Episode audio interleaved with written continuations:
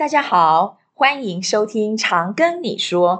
在这个节目里，将由 Angela 老师带着你听听你想知道，但是你并不知道的长庚大小事。我是 Angela 老师，今天非常高兴要跟大家介绍的是我们学校三个重要处室之一——学务处。我们邀请到学务长胡振生教授来参加我们今天的节目。那首先我会为各位介绍一下胡振升教授的学经历专长。胡教授呢是国立暨南国际大学社会政策与社会工作博士，他的专长呢是社会工作、自杀防治、社会团体工作。目前在我们学校的任教科目呢，包括了团体动力学、社会心理学、危机调试等等的课程。胡教授的课程一直都受到我们大学部学生呢广泛的喜爱。那现在呢，我们就欢迎我们的胡振生学务长。各位听众，大家好，我是学务长胡振生胡老师。好，那接下来呢，要请我们的学务长介绍一下我们学校最大的一个处室，包括了六个组、三个室、一个中心。那我们就请学务长来为我们介绍一下学务处。好的，我想学务处是以学生为主体的单位，所以组织非常的庞大啊、哦。刚刚主持人有讲到，我们有六个组、三个室、一个中心，包括生服组、住宿组、课外组、就侨组、资辅组、卫保组、处务室、军训室、资源教室以及服务学习中心。那生服组呢，当然是以校园的安全为主啦。那住宿呢，以学生的住宿啊，课外呢，当然是学生的活动是我们最精彩的，希望学生能够在课外的时间能够充实自己，让生活过得更精彩哈。旧桥大概是以侨生以及就业服务为主，嗯，啊，知府是心理健康的一些相关咨询，啊，卫保呢是针对我们学校的一些学生保险、健康促进以及一些膳食卫生的啊。军训呢，是以兵役跟军训教学。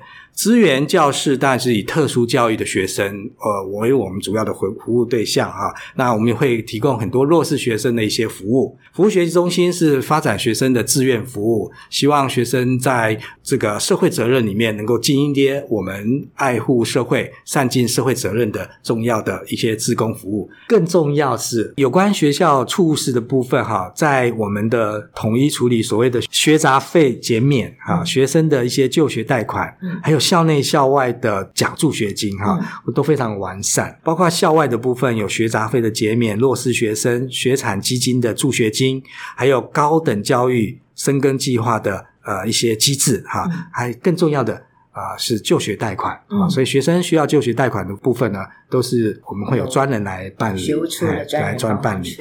那校内的话呢，因为到校校内里面有一些非常优秀的学生哈、嗯，教务处会做一些硕博士生的奖助学金的实施一些的发放，呃、对发放哈。那我们当然执行是我们学务处这边在做执行的哈。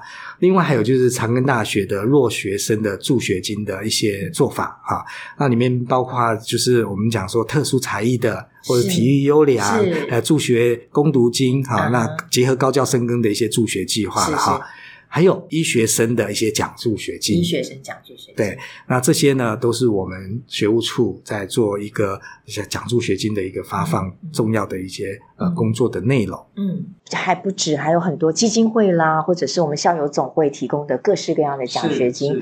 同学们如果有任何需要，都可以到我们学务处的网页上查询。那我们也可以联络专人提供你这些讯息。那我知道我们学校呢提供的是一个全人教育。可不可以请学务长跟我们介绍一下？除了我们大学生呢来到长庚大学，他修了一些专业的科目之外，其实还包括了很多很多的软实力。那请学务长跟我们介绍一下。好，我们学校是全国唯一啊。将软实力从质性转为量性的一个学校啊，那也因为这样子，所以我们在第一期的顶尖大学也进入到呃私立大学唯一的学校哈、啊、这个计划。那第二阶段呢，当然是深耕计划。嗯，全人教育是我们学务处推展最重要的一个学生的特色哈、啊。那学生每一个人都有一个 e-portfolio 啊。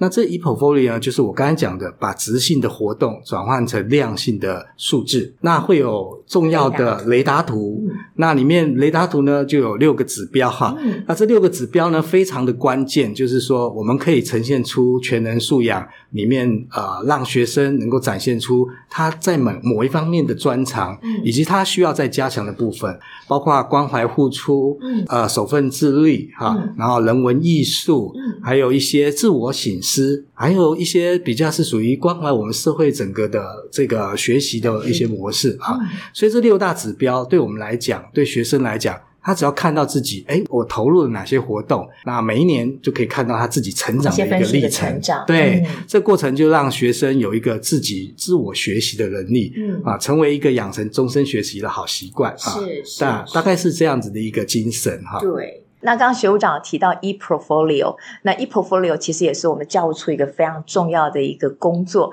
那学生呢，再把他的这些资料呢上传到这个系统里头，他就会帮他跑出非常漂亮的雷达图。而且呢，除了刚刚教务长讲的自我省思，未来他也可以拿这个 e-portfolio 来申请他的工作，向他的未来雇主证明他有这样的软实力。那接下来呢，我们就要请学务长跟我们介绍一下这个各个处室呢，能够提供给我们学生呢有哪一些服务？我刚才讲的是学务处是非常庞大的一个以学生为主体的组织嘛，哈、嗯，那非常的细，六个组哈。那我逐一来比较跟各位介绍哈，嗯、像生辅组，他做的一些工作呢，包括学校的交通安全，嗯，啊，校园里面的巡逻啦，嗯、校园安全啦，哈、嗯。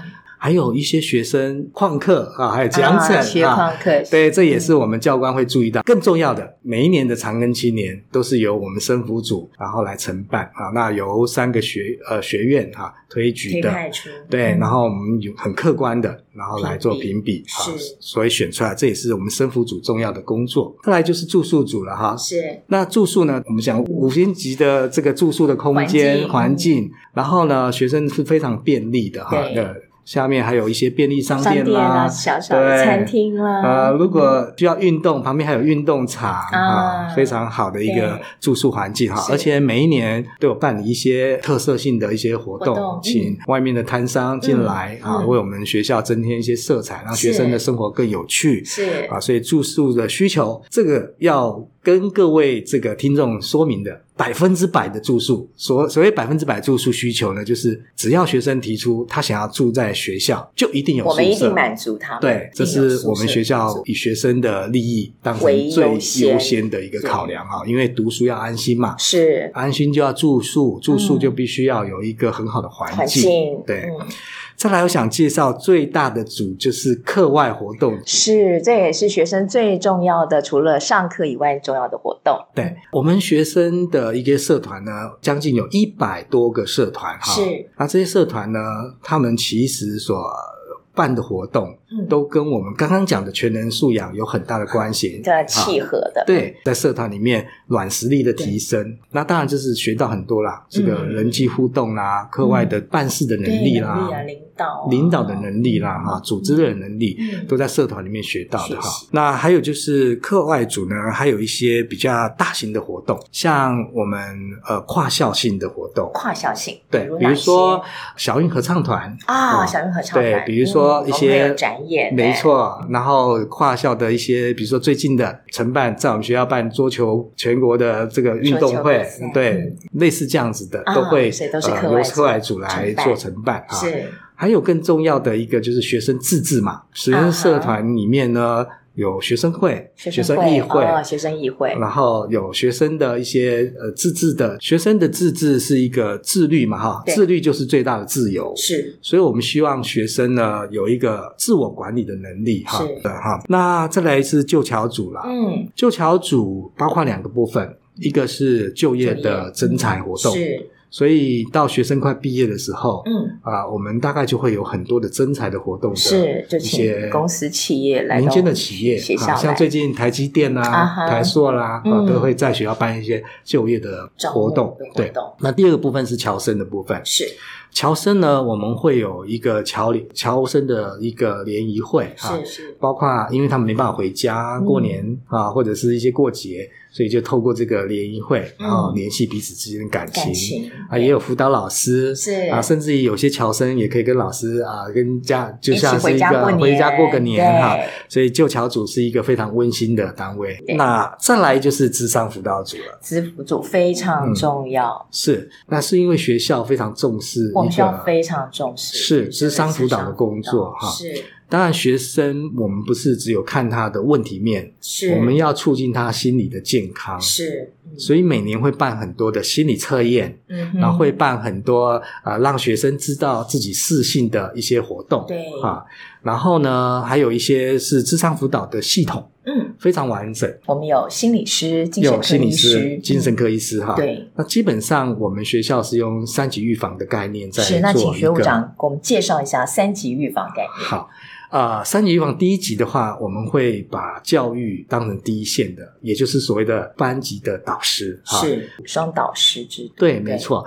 然后对学生呢，就是做一线的一些辅导处理啊、呃，或者是一些教育的啊、呃，这叫一级的预防。一级预防。对。二级就是我们智商中心了。那我们有六位心理师，然后另外呢还有外聘的两位心理师。嗯嗯啊，这个阵容是非常庞大的，真的很庞大。是，所以每一位学生只要在我们的系统登录，愿意来做咨商，对，学生可以自己登录系统，没错，没错，嗯、都可以透过这系统登录之后，我们就会约好，嗯、然后会有各管师啊接案处理哈。是是是，在智商的二级系统呢，它比较是一个呃所谓的。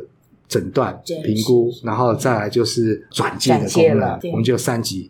我们知道长庚大学跟长庚医院是有密切的、非常密切联系的哈合作的关系，是，所以我们就会转介到长庚医院，对，需要做医疗的介入等等哈。所以呃，跨外部跟内部的系统成为一个三级预防系统，对，这个才是智商辅导组哈。那另外呢，卫保组啊，呃，礼拜二跟礼拜四。我们学校都有住校的小姨，对，没错哈，只要你付挂号费五十块，然后就可以用健保卡就可以看诊，就可以看诊哈，是，然后帮他带领一些药物哈等等，所以非常的注重学生的身体健康。是，那另外还有就是膳食啊哈，膳食，膳食的话，我们的学生餐厅，没错，那。呃，卫保组他们会负责把关，是他们会找几个膳食委员会，uh -huh. 然后再做评估哈，uh -huh. 然后再做评审这些餐厅的这个食物是不是很卫生啊？是不卫生？对，那这是环境的控管，没错，对。啊，还有一些建促活动。啊。最典型的，我们会有好汉坡的竞赛哈，爬好汉好汉坡两两百五十二阶哈，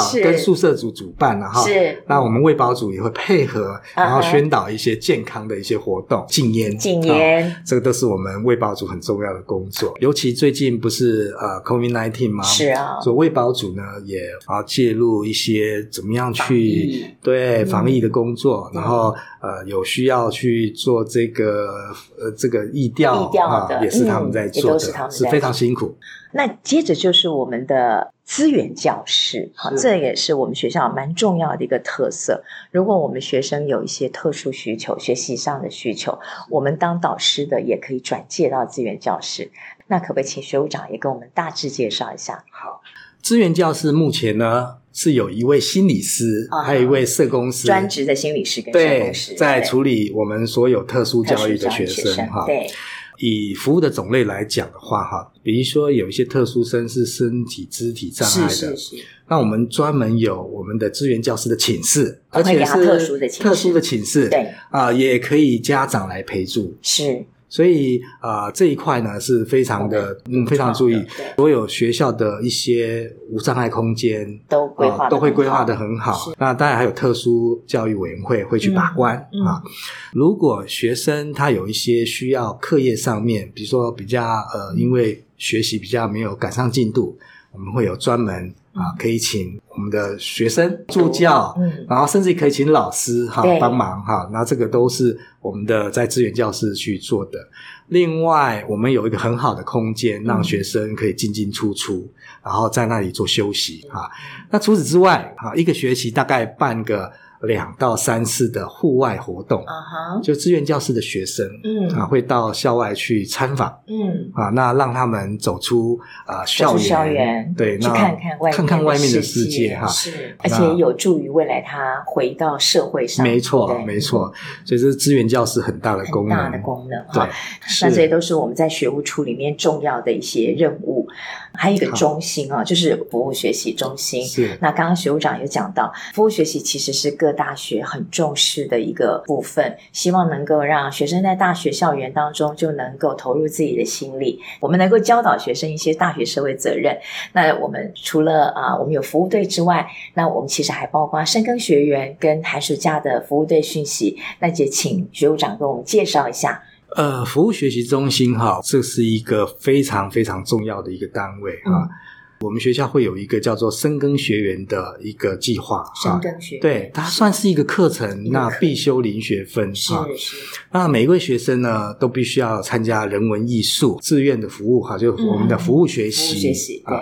那服务学习呢，它必须要基本的时数，对，它必须要满足，它才能够达到一个毕业的标准。那另外还有一个叫公共事务，公共事务，那公共事务就是鼓励学生参与公共的一些活动哈，包括学系。包括学校哈、嗯，那呃，深耕学员的概念，它其实是只是一个基本要求而已哈。是，如果你想要参加更多的志工服务，像比如说到长庚医院去当志工，嗯，到民间一些基金会或者是机构、嗯、啊，我们这边都会登录。对，登录之后呢，他大学四年是。哈，我们会累计哈、嗯，而且按照他的标准，他给奖哈。更重要的，我们会换算这四年下来，嗯、他得了多少这个服务时数，然后在典礼上面哈，毕业典礼上面特别颁颁发给他。OK，那所以我们的服务学习中中心呢，深耕学员是一个课程必修零学分了哈。那还有志愿服务，嗯，另外寒暑假服务，对。对，我们是希望学生呃返乡服务，返乡服务，对，然后到偏乡是。啊，像比如说复兴乡，对。啊主持人应该很了解哈，那是非常呃远的地方哈，投入的一个地方。对对对对，然后有各个县市的服务队哈，那他们在开始在学习中就必须要跟服务的对象做联系，是。而这学习的过程呢，从一个准备。然后到服务的计划，然后提出来，嗯、接着我们通过了之后，嗯，然后才开始正式的寒暑假服务。我们会特别办一个寒暑假服务队的出队典礼，是，接着寒暑假出队回来之后，嗯，他们还要做一个。庆贺。是。庆贺，大概就是反思反思了，对，所以他到底在这个服务学习当中学到了什么？什么？对，那配合深耕学员全能教育的雷达图，嗯，再加上他通识中心的专业软实力哈、嗯、硬实力还有专业能力，对。啊，我们把它集结起来，每一学期寄到每位家长的手中啊，会看到他的学生在这个学校一年以来他所学习的成长，啊，让家长也能够放心，就是他的。小孩在学校里面其实还做了很多拓展他个人视野的一个能力。是，那我再请教一下我们的学务长啊，因为我们每一年例行都有一些重要的活动是由我们学务处承办的。有人问说：“哎，学务处到底工作什么时候是开始，什么是结束啊？”他一年四季 都在有活动，新活动。对，我们从一个学生进来啊，对，然后开始我们有所谓的。学生办的出生日记是。啊，让他融入学校，对，认同学校，对。啊，由我们的学长姐带领着设计的，对，带领这个新生进到我们的校园里面来，嗯，然后很快的就融入了。接着呢，会有拉拉舞，就是让学生在课余时间练习凝聚。凝聚，然后在我们的体育活动哈赛事之前。学生去表演，做个暖场，没错，然后再做评比，大概每年的十一月份啊，就会有这样的一个活动啊。好，然后到了这个进到学士，就开始好好读书了哈，那就是一些课外活动啊，他可以参与了哈，然后可以参与这个像比如说你喜欢什么社团，然后就去参加了哈。接着呢，我们在下学期哈。呃，会有我们讲校庆了哈，那校庆的活动也会结合一些社团来参加，嗯、啊，社团百分百、社团 Plus 这些都是他们在做的。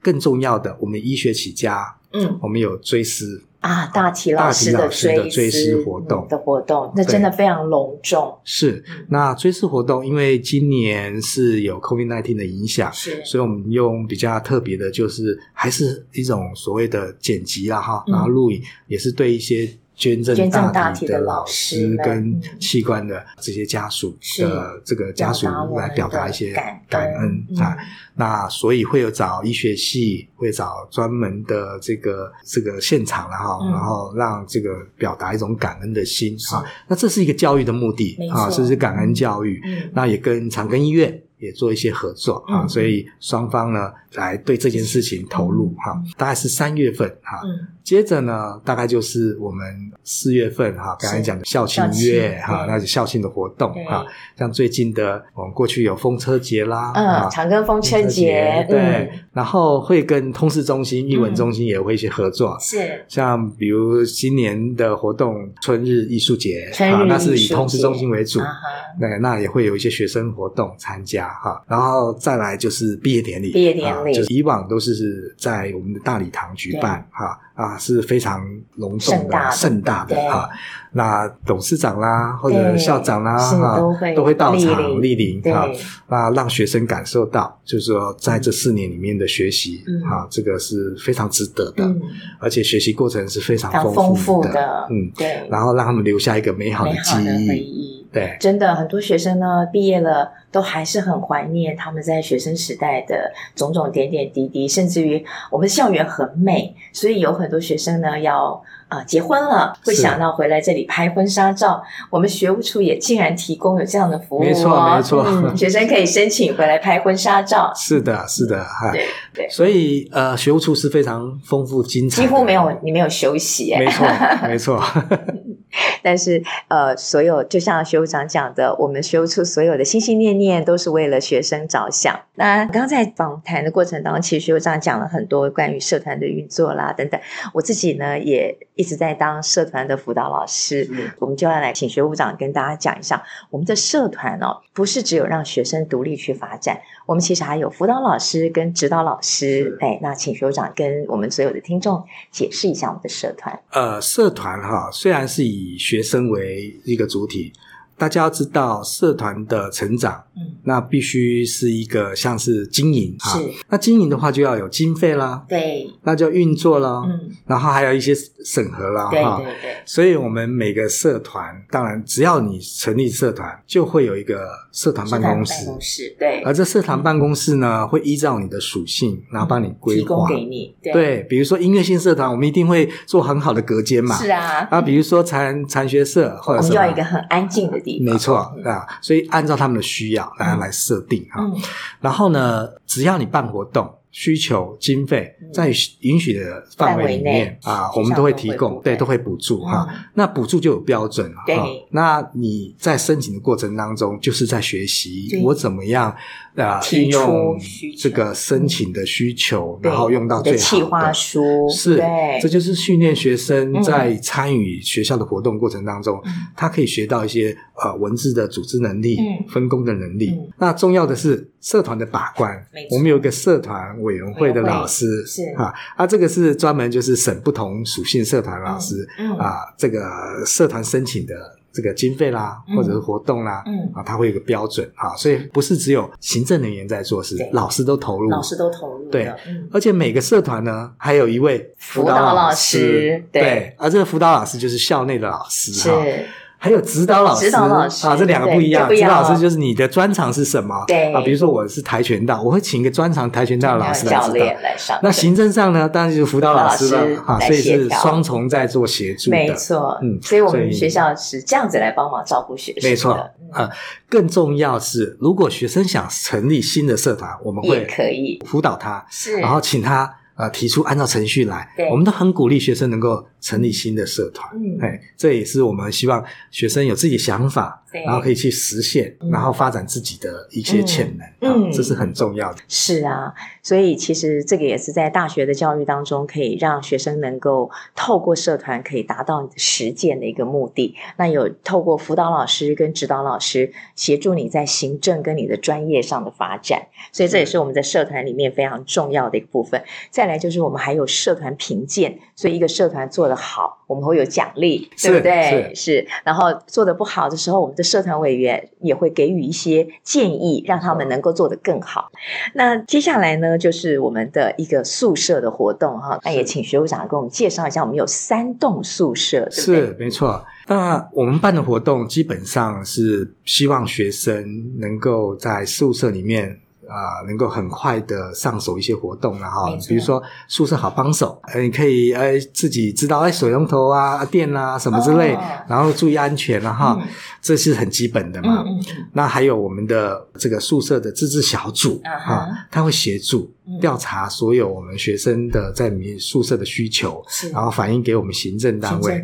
那其实精神上是以学生为主体，嗯、然后他们。这个宿舍自治小组会去呃统合所有的计划，嗯、还有呢办一些大型的活动，嗯、像夜间哈，我们、嗯、你还记得我们会有一些胖卡车，胖卡车对，然后呃让学生在那天晚上留下美好的回忆 啊啊，胖卡车当然是一些呃像是夜市的活动啊，还有一些社团表演啊，还有一些柔性的，嗯、比如说呃一些香精啊，那都是在宿舍里面，嗯，呃让学生能够舒展一下自己的。这个情绪啦，好放松一下啦，哈，这个让学生感受到宿舍就是他的家，温暖，对，对没错，他的第二个家。那其实我觉得哦，学务处除了对学生的这些相关的帮忙之外，也对老师有很多的帮忙，比如说训练我们导师怎么样去做辅导，怎么样去做宿舍的访视，怎么样关怀学生。那这个部分我也想请学务长来补充一下。我们的导师哈是非常尽责的，他还有一项重要的任务就是啊、呃，要到宿舍去做访视哈。那其他的学校可能就没办法这样子做哈。那我们学校就是导师呢，在新生入住的第一天，老师就会到宿舍去，然后等着学生哈，然后访问他有没有什么事啊，跟家长对做一个接触啊，那也看看学生他有什么样的一些呃需要帮忙的对。那到了学期中，哈，那我们都要请导师啊，入到宿舍里面去做一些访谈，访谈，看看学生在宿舍里面住宿的状况，没错，有没有不适应，对不对？我自己当导师是不是这样？有没有不适应？有没有跟宿舍同学，没错，没错，好像处得不愉快？好，这些都是我们导师很重要的导师很重要工作。还有外籍生，对，我们还。特地为外籍生做了一些，因为他们有些风俗习惯跟饮食习惯不一样，对，还有专门烹烹调的地方，对，对，大概是以学生为这个需求来做出发的哈。那最后呢，我就要请学务长呢来跟我们啊所有的家长讲一些话。长庚大学是一个优质的学校啊，只要你把贵子弟啊送到我们学校来，您会觉得我们学校就像是。一个让你能够放心，让学生能够好好这个就学的一个地方哈，不会后悔的哈。嗯、所以在长庚大学是一个非常好的学习环境，学务处就是帮助学生安心就学的好地方。嗯，好，那今天我们非常谢谢学务长参加我们的节目，谢谢，谢谢，谢谢各位听众。嗯，如果你喜欢我们的节目，不管你正在使用哪个平台收听。请给五星好评，也别忘了订阅我们的 IG、YouTube 频道，并分享给你的周遭好友。请搜寻“常跟你说 ”，Tell me CGU，Angela 老师听你说，挺你哦。